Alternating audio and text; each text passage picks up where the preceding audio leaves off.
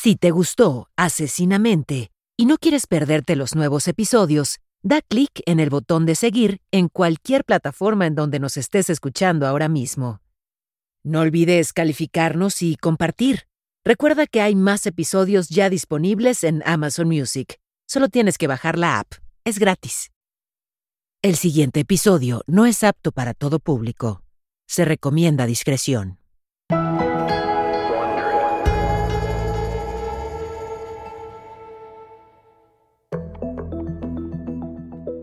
En 2021, unos tiktokeros estaban decididos a liberar a los hermanos Menéndez. Pero, ¿cómo es posible que estos jóvenes en TikTok tuvieran idea de quiénes son los Menéndez? Ni siquiera habían nacido en 1989, que fue cuando los hermanos Menéndez, Eric y Lyle, fueron condenados por haber asesinado a sus padres en Beverly Hills, California. Los videos comenzaban como alabanzas a los hermanos, hablando de lo atractivos que eran y mostrando fotos de cuando eran jóvenes. Luego, evolucionaron hasta convertirse en un movimiento social, un movimiento para conseguir un nuevo juicio para los hermanos. Los tiktokeros parecen haber hecho su tarea. Pasaron horas viendo viejas grabaciones de televisión del juicio que tuvo lugar en 1993. La pregunta es, ¿por qué adoptaron esta causa ahora y con tanta pasión? Por lo que se puede observar en las redes sociales, aparentemente se identificaron con el supuesto abuso que sufrieron los hermanos Menéndez a manos de sus padres, José y Kitty, y en la forma en la que por años lucharon contra el maltrato familiar. El juicio tuvo lugar a principios de los 90, y nuestro conocimiento acerca de cómo opera el abuso familiar ha avanzado mucho desde entonces. Pero las preguntas continúan. ¿Qué pudo haber hecho que estos niños, que aparentemente lo tenían todo, estuvieran tan enojados como para matar a sus padres y de una manera tan horrible? ¿Realmente sintieron que no tenían otras opciones? ¿Fue por dinero o realmente estaban aterrorizados?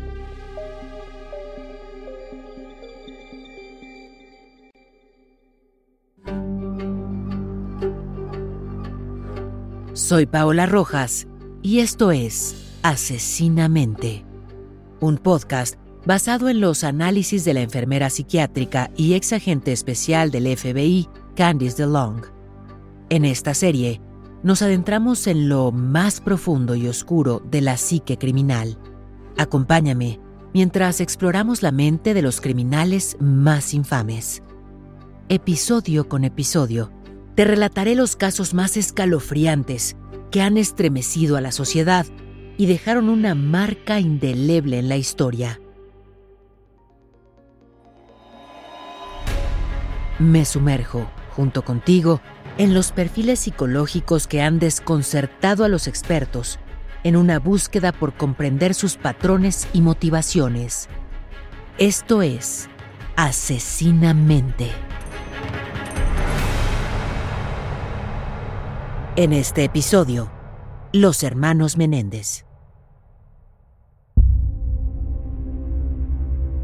El juicio de los hermanos Menéndez dominó el ciclo de noticias de Estados Unidos en 1993.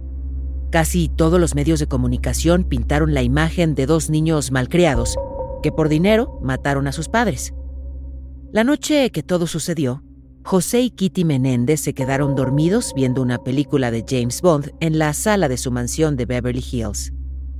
Sus hijos, Lyle, de 18 años, y Eric, de 21, entraron y le dispararon a José en la nuca. El ruido del disparo despertó a Kitty, quien inmediatamente se levantó del sofá y recibió un disparo en la pierna. Trató de gatear hasta la puerta para poder escapar. Los muchachos salieron a su auto, buscaron municiones, volvieron a entrar, cargaron la escopeta y le dispararon nuevamente. Esta vez en la pierna, el pecho y la cara, dejándola irreconocible. Era como si sintieran que tenían que matarla. La policía y la fiscalía concluyeron que el motivo de este asesinato fue la codicia.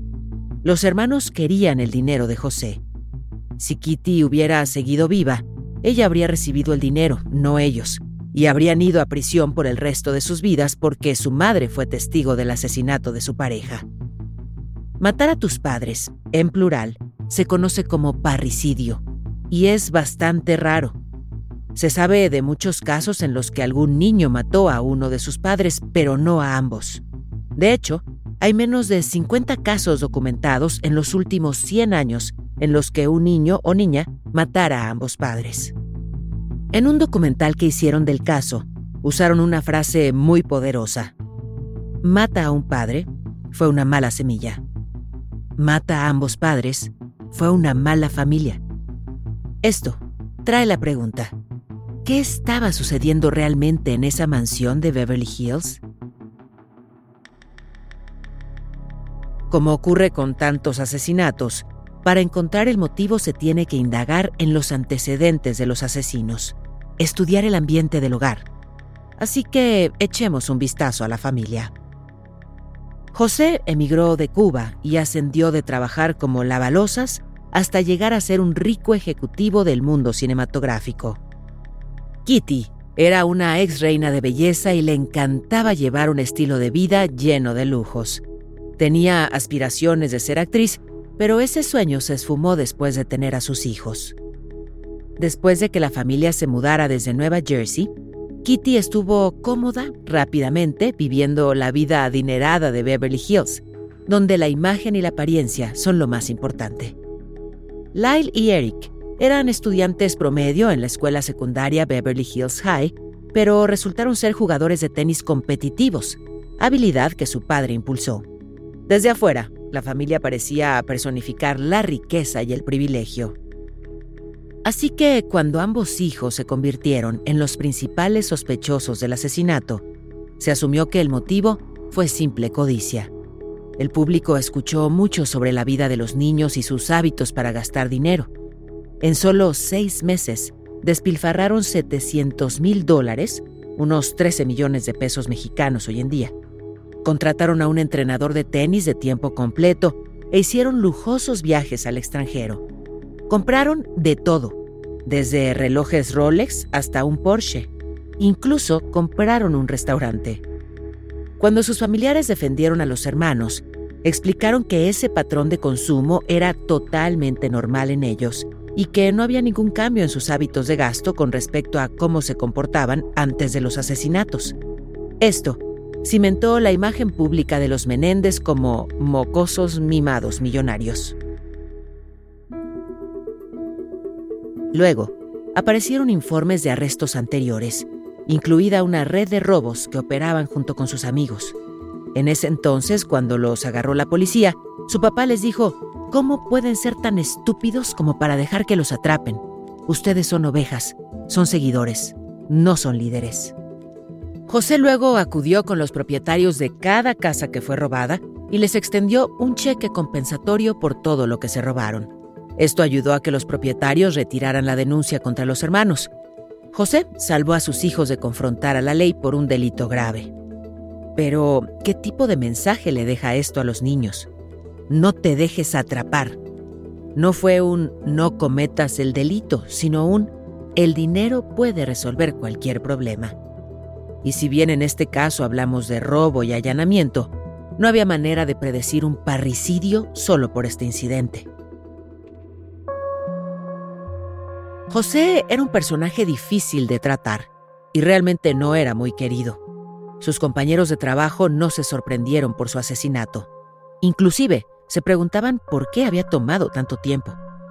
Un colega relató que en realidad estaba alegre por la situación. Eso es muy revelador. La mayoría de nosotros creemos en el dicho no hables mal de los muertos, pero José era tan odiado que sus compañeros de trabajo no lo vieron así. Hasta los entrenadores de los niños y otros miembros de la familia comentaron que José no era buen tipo. Abusaba mental y físicamente de sus hijos. Si los entrenadores profesionales de tenis no hacían lo que José quería, los despedía. Un entrenador le dijo, ¿qué tal si tú eres el papá y yo soy el entrenador? Y boom, José lo corrió en el acto. Otros padres y compañeros de los Menéndez notaron la presión que José ejercía sobre sus hijos para que ganaran en el tenis. Les hacía señas desde las gradas mientras jugaban, En una ocasión, Eric le dijo, ya no quiero hacer trampa, y perdió. Lo castigaron severamente por haber perdido. José era tan dominante y controlador que obligaba a Lyle a usar un peluquín porque no le gustaba que uno de sus hijos estuviera perdiendo el cabello. Eric afirmó que José golpeaba a Kitty, y como era de esperarse, Kitty tenía sus propios problemas. Sus familiares dijeron que ella tenía un carácter explosivo, abusaba de fármacos y alcohol. En una ocasión le dijo a una amiga que nunca quiso tener hijos y repetía esa afirmación con frecuencia. Una vez fue hospitalizada por una sobredosis de opioides. Los chicos dicen que esa no fue la primera ni la última vez que intentó suicidarse. Cuando Kitty descubrió que José sostuvo varias relaciones extramaritales, se hundió en un estado de profunda depresión. Pero, según una amiga cercana, Kitty siempre amó a José y nunca consideró separarse. Ella deseaba que su matrimonio funcionara. Tener un título universitario es parte del sueño americano y José le dedicó su vida a perseguir ese sueño. Él quería que sus hijos fueran a las mejores universidades. Su plan era que Lyle fuera a Princeton, pero como era un estudiante mediocre, no tenía las calificaciones para garantizar su acceso. Entonces, José se subió a un avión, voló a Princeton y dejó una donación de 50 mil dólares, más o menos 850 mil pesos mexicanos hoy en día. ¿Cuál fue el resultado? Admitieron a Lyle. Eric estaba por terminar sus estudios en la secundaria de Beverly Hills. Al año siguiente acudiría a la Universidad de California en Los Ángeles por insistencia de su padre. Pero Eric no quería ir a la universidad. Quería convertirse en tenista profesional, algo que obviamente su padre no quería que sucediera. Lyle voló a casa para celebrar la graduación de Eric de la escuela secundaria. Algunos dicen que Lyle estaba a punto de reprobar en Princeton y que tuvo problemas con la ley en Nueva Jersey. Aquí es donde entran en juego las diferentes versiones que se tenían de los chicos. Eric le comentó a su hermano que su padre abusaba sexualmente de él y que lo venía haciendo desde hacía mucho tiempo. En respuesta, Lyle le compartió a Eric que José había abusado de él también fue en este momento que los hermanos comprendieron la magnitud de los secretos que se guardaban en su familia. En las semanas previas a los asesinatos, hubo una serie de enfrentamientos entre los hijos y los padres. Los hermanos afirman que discutían por el tema del abuso. Otros afirman que discutían por cambios que los padres habían hecho en sus testamentos.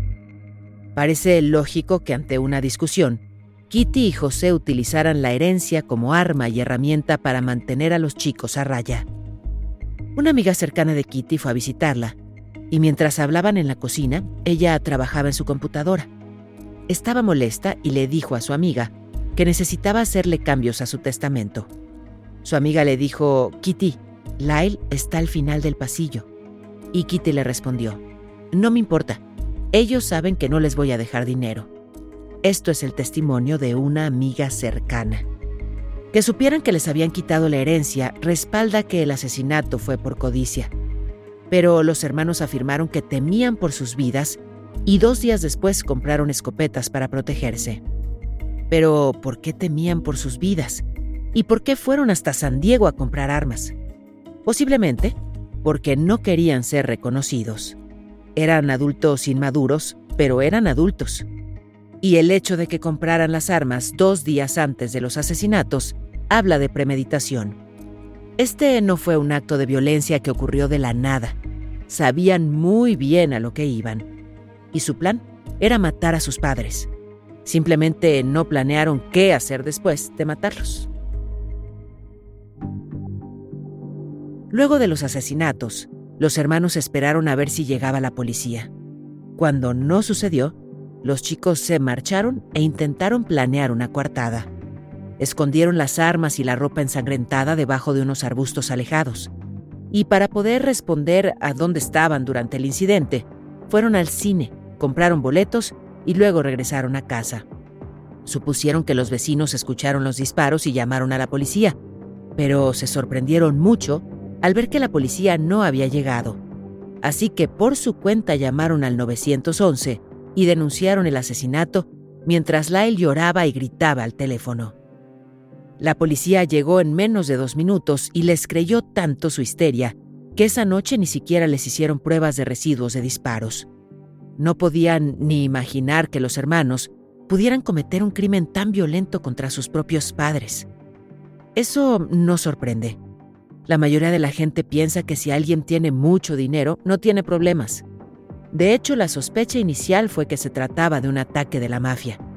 Pero ya con más calma, comenzaron a prestar atención a los hermanos, quienes estaban comportando de modos sospechosos. Eric hasta salió del país para jugar tenis después de los asesinatos. Los chicos gastaban enormes cantidades de dinero. Eric afirmó que Lyle despilfarraba dinero para lidiar con el estrés, pero no pasó mucho tiempo antes de que él también se sintiera abrumado hasta el punto de pensar en suicidarse. Eventualmente fue a un terapeuta y en poco tiempo le contó absolutamente todo. Este fue un punto de inflexión en el caso, ya que esa confesión fue entregada a la policía. Resulta que el terapeuta estaba grabando las conversaciones sin consentimiento.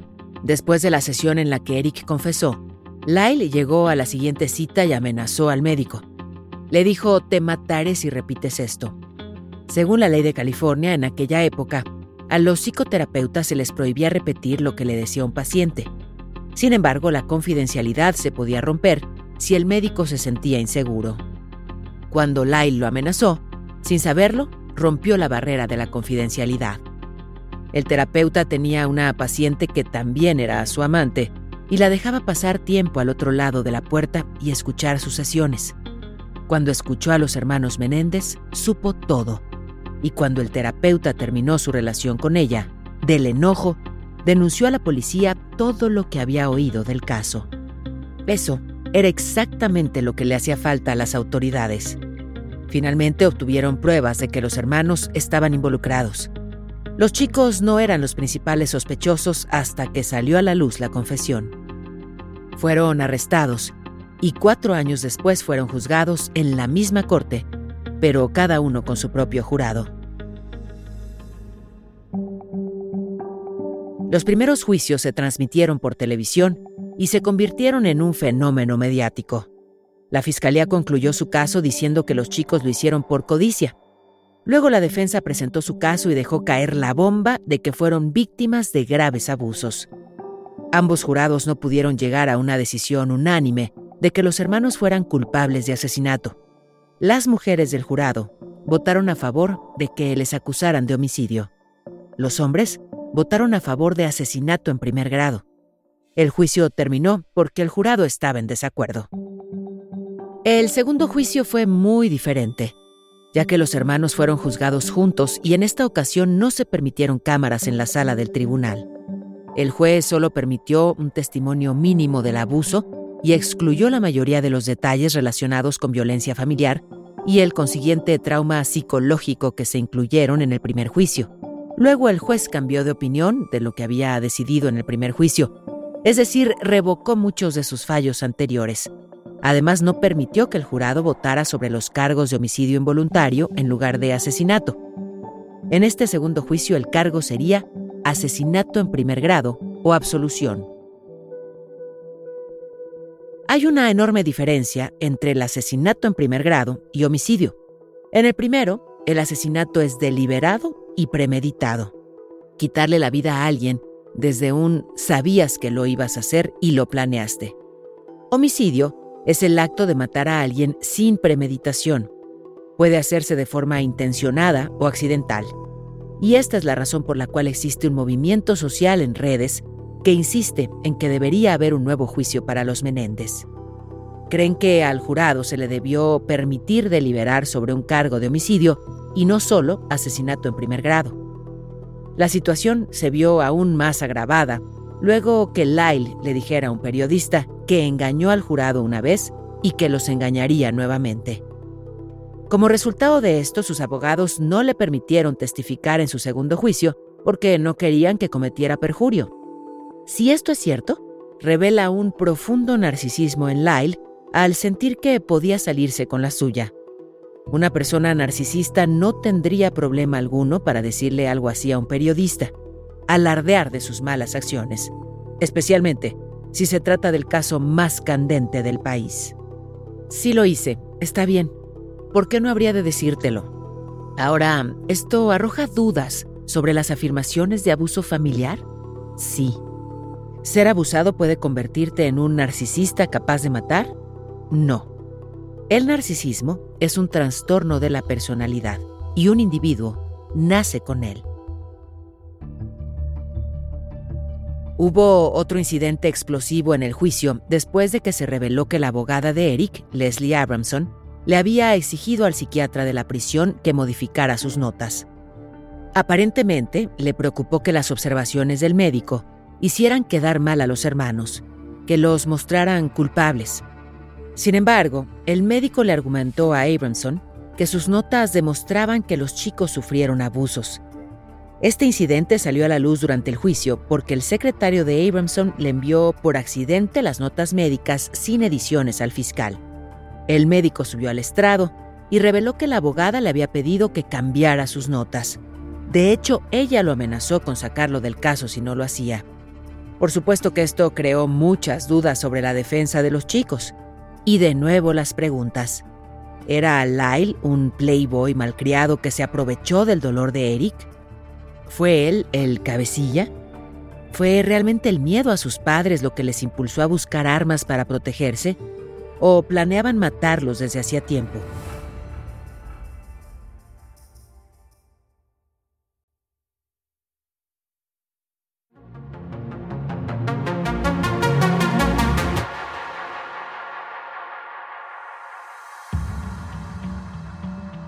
El caso de los hermanos Menéndez fue uno de los más sensacionalistas en la historia criminal estadounidense. El hecho de que el juicio se transmitiera por televisión significó que todo el mundo tuviera una opinión del tema, aun cuando detrás de escena sucedieron muchas cosas de las que el público no supo nada. Había muchos elementos que hacían que los hermanos parecieran culpables. Por ejemplo, sus gastos excesivos, la forma de matar, la elección de una escopeta o una pistola. Las escopetas causan mucho más daño. Los múltiples disparos y la recarga de las armas, sin olvidar las mentiras sobre la coartada y el encubrimiento. Esas no son acciones de personas inocentes. Pero los tiempos han cambiado y se ha aprendido mucho sobre cómo se mira a las víctimas de abuso. Las experiencias traumáticas de abuso sexual infantil pueden, en última instancia, afectar el funcionamiento psicológico de la víctima desde el momento en que ocurre el abuso y hasta entrada a la edad adulta. La incapacidad de muchos adultos sobrevivientes de abuso sexual para funcionar bien en la vida es profunda. La habilidad de la víctima de afrontar cuestiones cotidianas, así como problemas complejos, se ve gravemente afectada. La vida se trata de supervivencia y consume su existencia diaria. Con frecuencia toman malas decisiones como asesinar a su abusador. Y no piensan las cosas hasta su conclusión lógica, como por ejemplo, ¿qué hacemos ahora? Los matamos, ¿ahora qué? No es raro que los hombres víctimas de abuso sexual infantil repriman y nieguen. Harán todo lo posible para no admitir el abuso, porque no quieren que su masculinidad quede en tela de juicio. ¿Por qué no pudiste luchar contra tu padre? Entonces, en lugar de admitirlo, simplemente niegan que haya sucedido. Sin embargo, este caso es más creíble porque los hermanos denunciaron el abuso a varios familiares en ocasiones anteriores. Los niños pequeños no suelen inventar historias de que los tocan de manera inapropiada, así que si lo dicen, es un buen indicador de que está sucediendo y que no es mentira.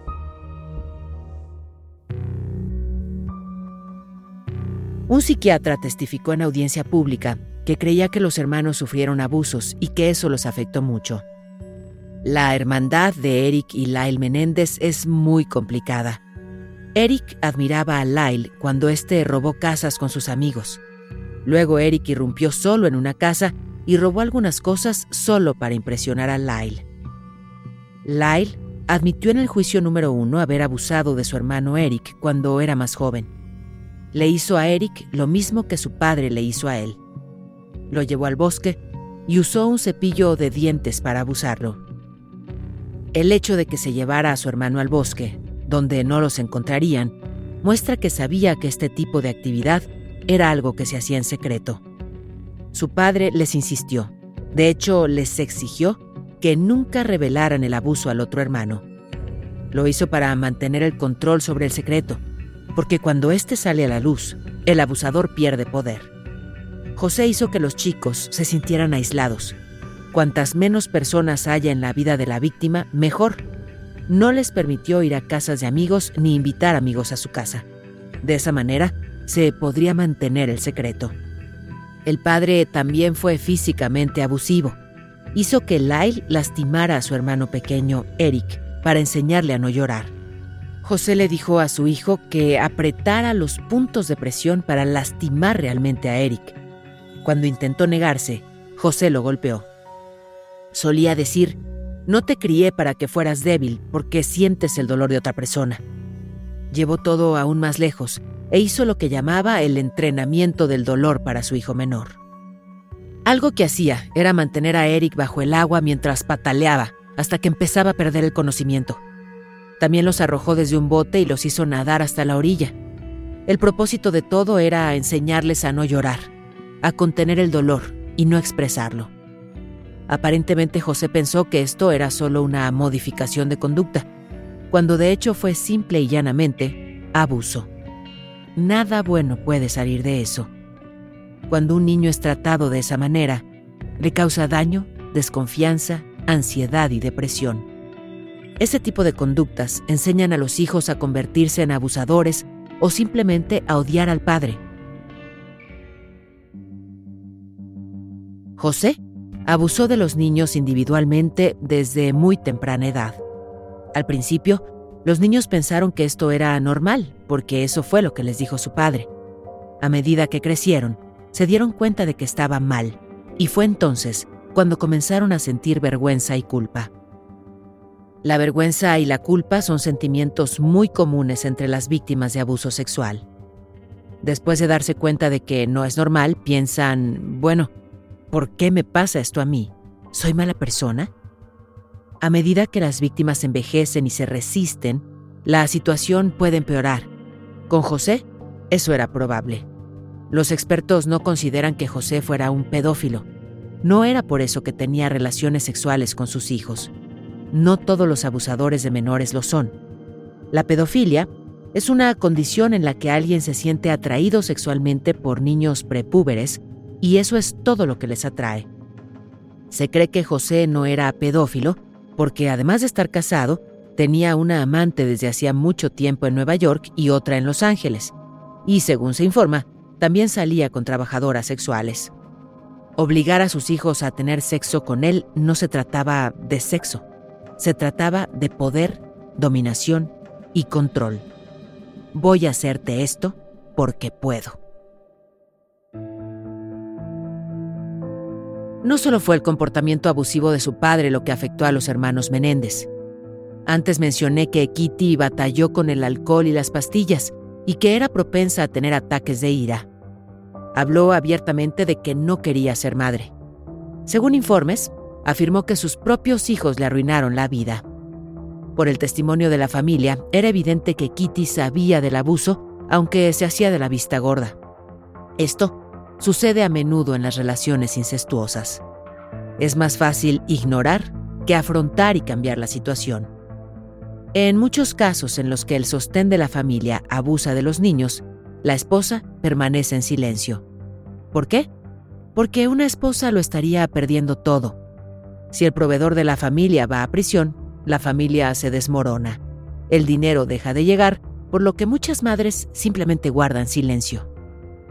Quizás habría sido más fácil para Kitty proteger a sus hijos si tuviera su propia carrera y su propio dinero. Pero un padre, o en este caso una madre, que se hace de la vista gorda ante el abuso de sus hijos, no puede esperar tener una relación feliz y saludable con ellos. Cuando el niño víctima crece y se da cuenta de cómo fueron las cosas, se enoja. Hay muchos casos de abuso sexual infantil en los que la víctima nunca vuelve a hablar con el otro padre. Por su parte, Kitty también fue víctima de abuso cuando era pequeña. Su padre era muy violento, algo que ella odiaba. Lamentablemente, las mujeres que provienen de entornos abusivos tienden a casarse con hombres abusivos y a quedarse con ellos.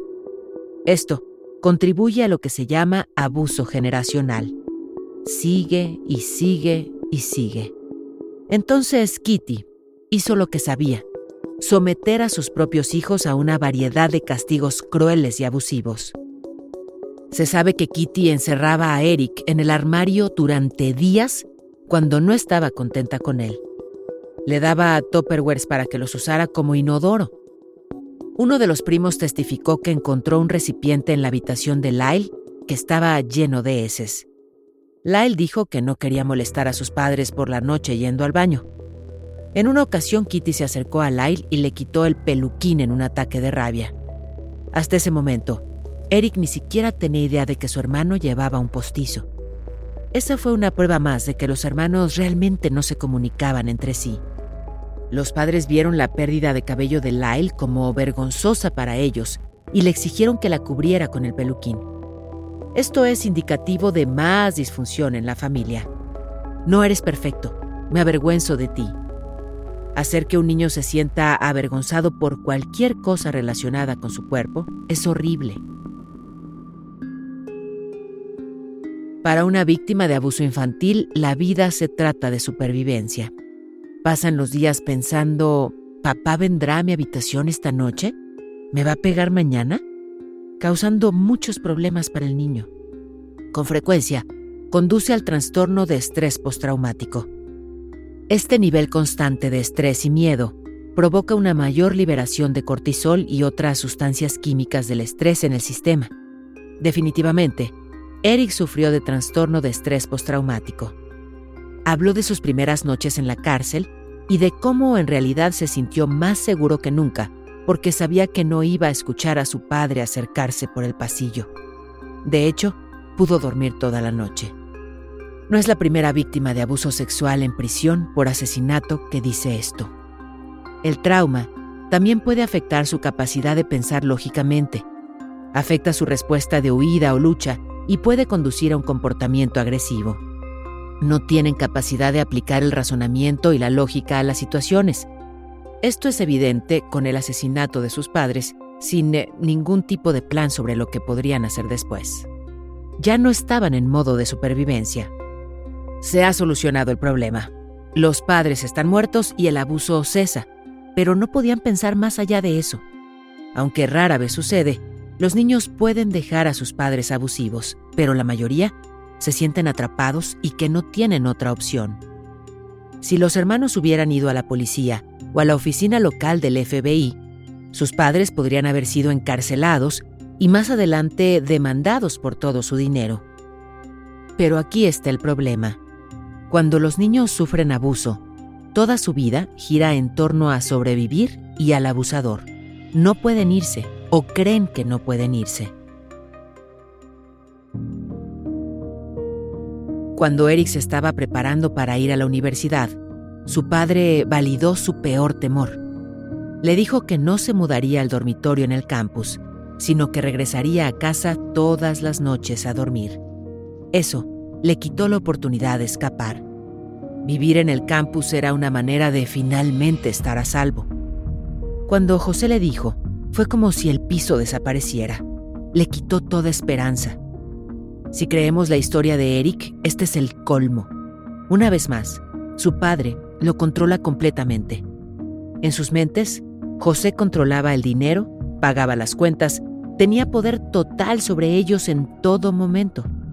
Si José realmente amenazó a Eric, era muy probable que éste temiera por su vida sinceramente. No se cree que los hermanos tuvieran alguna enfermedad mental. ¿Fueron horriblemente abusados? Sí. ¿Causó esto un daño irreparable a su psique? Absolutamente. La acumulación de todos los años de abuso físico, sexual y psicológico definitivamente los llevó a matar a sus padres. Pero no hay excusa para que lo hicieran.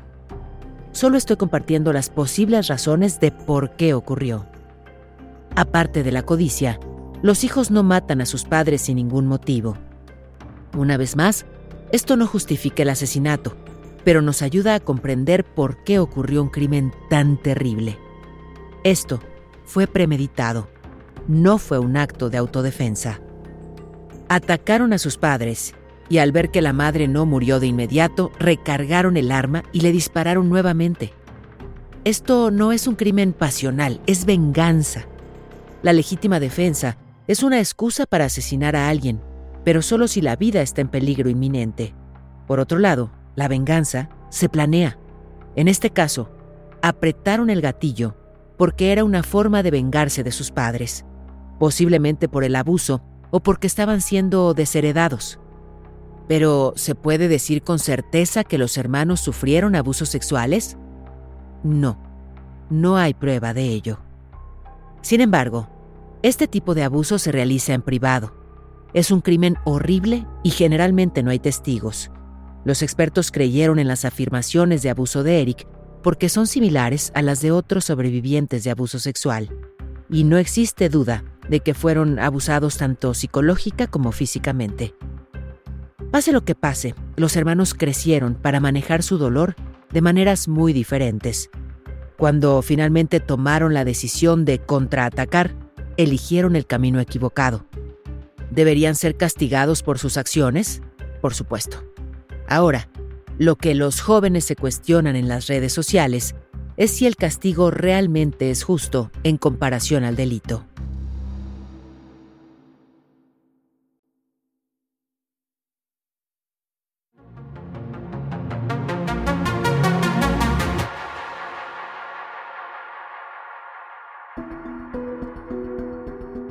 El segundo juicio de los hermanos Menéndez comenzó ocho días después de la absolución de O.J. Simpson. Los fiscales tomaron el caso como algo personal. Se tenía la impresión de que los chicos se salieron con la suya en el primer juicio y no iban a permitir que eso volviera a suceder. Trajeron a dos nuevos fiscales que desestimaron las acusaciones de abuso. Se habló de la excusa del abuso con burla. Eran los años 90 y los tiempos eran diferentes. A los hombres del jurado les costó creer que el padre abusara sexualmente de los chicos. A veces los jurados escuchan algo tan horrible que no lo pueden creer. Además, en ese momento no se hablaba de que los padres abusaran de sus hijos. El fiscal de Lyle incluso dijo que los hombres no podían ser violados porque carecían del equipo necesario para ser violados. La ignorancia de esa afirmación es asombrosa. El fiscal de Eric fue aún peor al sugerir que Eric era homosexual y que cualquier abuso fue en realidad consensuado. Al parecer este fiscal no sabía que siempre es un delito que un adulto tenga relaciones sexuales con un menor. En el segundo juicio, el desprecio de los fiscales por las historias de los hermanos fue aún más evidente. La fiscalía incluso tenía una exposición gráfica que decía, demasiado tenis, pocos abrazos. Esto aumentaba la creencia de que los ricos no tienen motivos para quejarse de nada.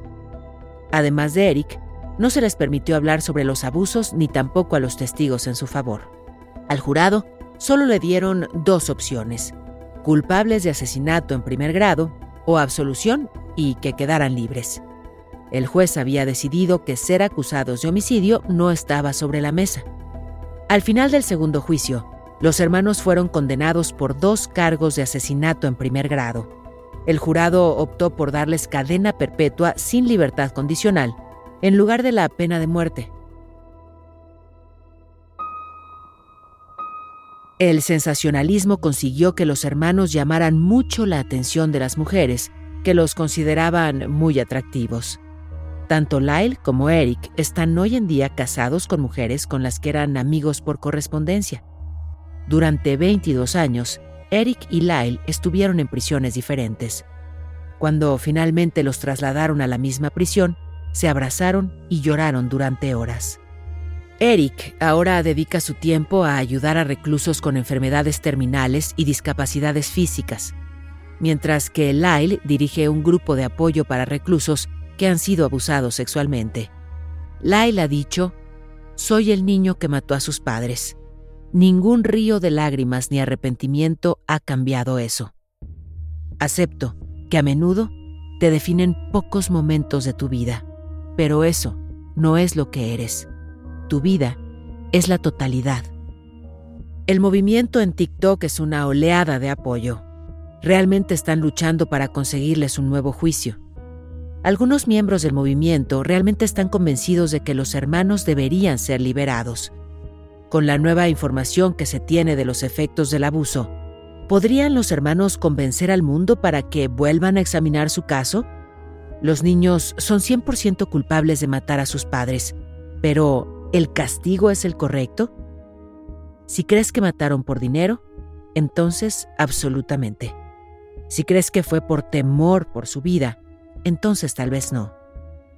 Pero la verdad suele estar en algún punto intermedio y tendremos que esperar. Esperar para ver a dónde nos lleva esto.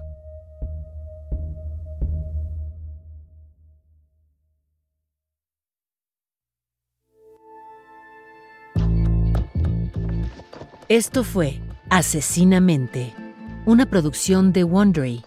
Gracias por escuchar. Asesinamente está disponible donde sea que escuches tus podcasts. Accede a nuevos episodios antes y sin anuncios en Amazon Music, incluido con tu suscripción Prime. Con Prime, ahora tienes acceso gratis a los mejores podcasts y toda la música a través de Amazon Music. Descarga la aplicación ahora. Esto fue Asesinamente, un podcast en el que nos sumergimos en las mentes oscuras y retorcidas de algunos de los criminales más notorios de la historia y descubrimos lo que hay detrás de sus comportamientos y motivaciones. Asesinamente es conducido por mí, Paola Rojas, y producido por Exile Content Studio. Coordinadora de producción, Verónica Hernández. La traducción y localización es de Kraken Comunicación y Mario Conde. Supervisión de traducción Álvaro Céspedes. La grabación estuvo a cargo de Pedro Aguirre en los estudios de Excel Content. El diseño sonoro es de Hugo Mendoza y Gonzalo Messi. Producción ejecutiva de Carmen Graterol e Isaac Lee. Daniel Batista dirige el área de audio en Excel Content Studio. De Wondery, la producción es de Carlota Aparicio. Y la producción ejecutiva es de Sarah Barrett, Jessica Radburn y Marshall Louis.